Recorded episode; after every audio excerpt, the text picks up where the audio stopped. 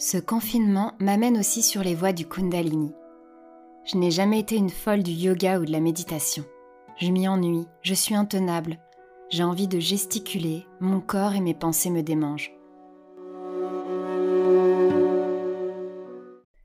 Le yoga Kundalini est une branche qui relie les deux. Ça résonne immédiatement en moi. Lily Barbery cartonne sur Instagram chaque soir à 18h elle offre à qui veut se connecter une heure de pratique et d'initiation au Kundalini. Au début, c'est laborieux et j'ai du mal à rester concentrée. Je m'énerve sur mon tapis. Je soupire, j'abandonne. Mais bizarrement, le lendemain, je m'y reconnecte. C'est plus fort que moi. Et ça a été plus fort que moi durant les 40 jours que Lily nous a proposés.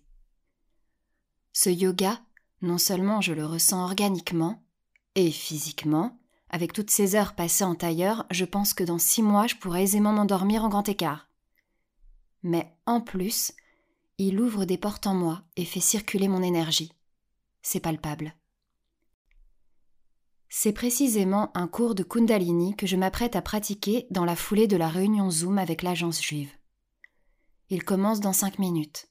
Juste le temps d'envoyer un message à ma mère pour la prévenir que René va devoir me reconnaître comme sa fille pour que je puisse partir en Israël. Je coupe immédiatement mon portable pour ne pas être perturbée durant ma pratique par sa réponse que je crains. C'est Anne Bianchi qui donne le cours ce dimanche soir. Je l'ai découverte il y a trois semaines et j'ai immédiatement été happée par son énergie. Elle mêle puissance, rigueur et profondeur.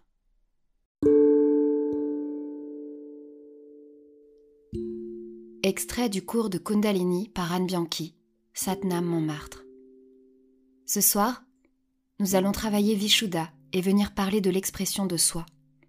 Je réussis avec Vishuddha, qui est associé à la confiance et au courage, à faire sortir ce qui est tout au fond de moi, sans trucage, sans ego.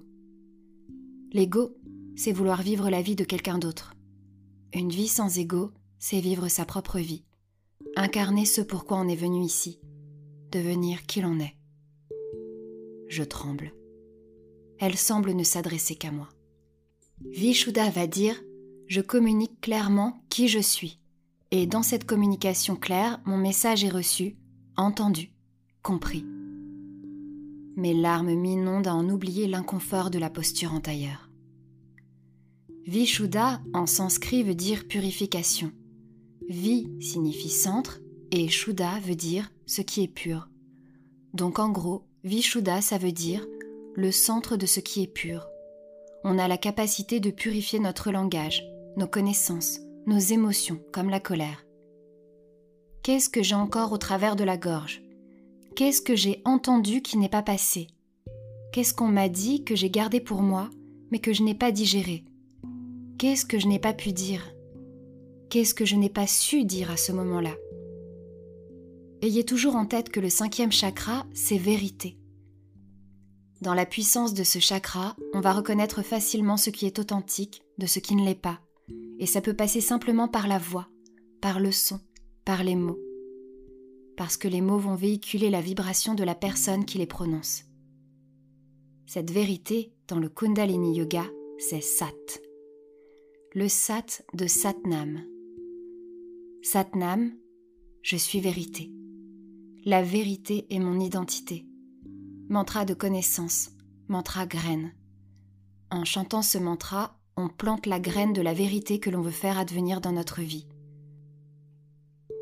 Les mots si justes d'Anne Bianchi, ce kriya, ce pranayama, tout est parfaitement à sa place en ce moment clé et vient s'entrechoquer dans mon corps pour faire exploser en poussière les dernières peurs derrière lesquelles je me protégeais.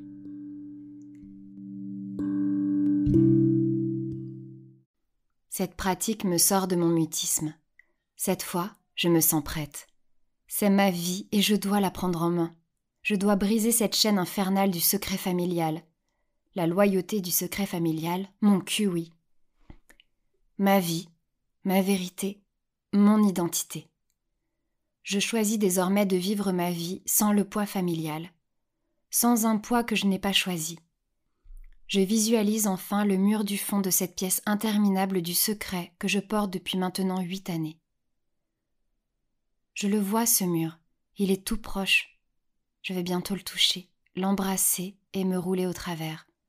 Je sens mes paumes crépiter d'énergie à cette idée. Dire la vérité en tout point de vue pour mieux se retrouver et mieux s'aimer. Vibrer encore plus fort et être en accord avec son soi le plus profond. Être aligné, ne faire qu'un avec l'univers. Je suis ici pour vivre mon devoir de vie, pour être vraie et entière. Rien ne peut me faire barrage, ni personne. C'est ici que je suis venue m'accomplir et que je déploierai tous mes talents. Donc rien ne peut m'arrêter dans ma quête de vérité et d'authenticité.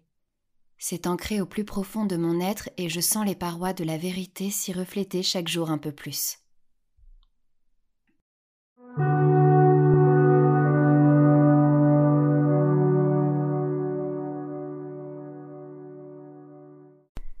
26 mai, deux jours plus tard. Je n'ai toujours pas de réponse de ma mère à mon dernier texto. Ce message qui dit Stop, fin du game, maman. Je ne peux plus rester avec ton secret au fond de moi.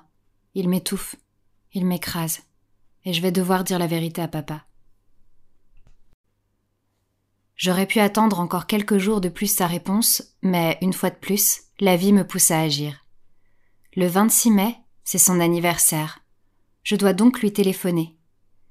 Passé les premières minutes de joyeuse banalité, je me lance et pénètre dans le brasier. Elle tente d'abord de me dissuader d'aller dire la vérité en me faisant croire que si je révèle tout, mon père pourrait prendre sa carabine et se tuer, ou même venir chez elle faire la même chose. Elle ajoute qu'en faisant ça, je vais détruire ma famille. Mais, et moi, maman? Est-ce que t'y penses? Je suis plus solide que les autres, alors ça ne me détruit pas Et si papa se tue, c'est son choix. Je ne suis pas responsable de la vie des autres. Je lui explique alors que si je veux partir en Israël, je n'ai pas le choix. Je dois me faire reconnaître par mon vrai père, René. Sa réponse arrive du tac au tac. Mais si tu as le choix, tu ne pars pas en Israël.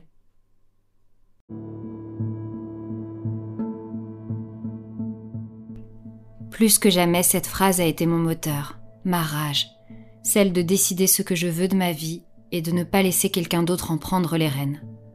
Désolée maman, mais cette fois, je veux ouvrir la main, celle qui t'empêchait de tomber dans le ravin, le ravin de l'honnêteté et de l'authenticité.